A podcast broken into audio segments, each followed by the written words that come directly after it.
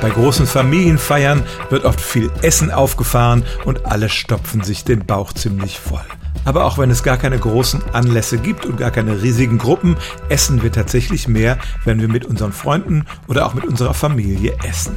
Das hat eine Studie ergeben, die vor ein paar Jahren durchgeführt worden ist. Da hat man Untersuchungen an Tausenden von Probandinnen und Probanden zusammengefasst und kam zu einem Ergebnis, wenn wir mit Freunden und Verwandten zusammen sind, dann essen wir 48 Prozent mehr, als wenn wir alleine sind. Und vielleicht haben Sie das ja auch schon mal gemerkt, wenn Sie versucht haben, Ihr Essen ein bisschen einzuschränken, dann geht das gut, solange man alleine ist, aber in netter Gesellschaft langt man dann eben doch wieder zu. Interessanterweise war das nicht der Fall, wenn die Leute mit Fremden gegessen haben. Da will man wohl eher einen guten Eindruck machen und sich den Teller nicht so voll laden.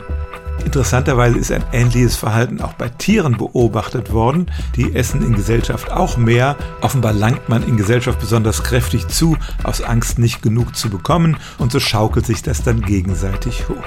Und es stimmt tatsächlich, wenn wir mit Freunden oder Verwandten zusammen essen, essen wir mehr, als wenn wir alleine sind. Stellen auch Sie Ihre alltäglichste Frage unter stimmtz.radio1.de.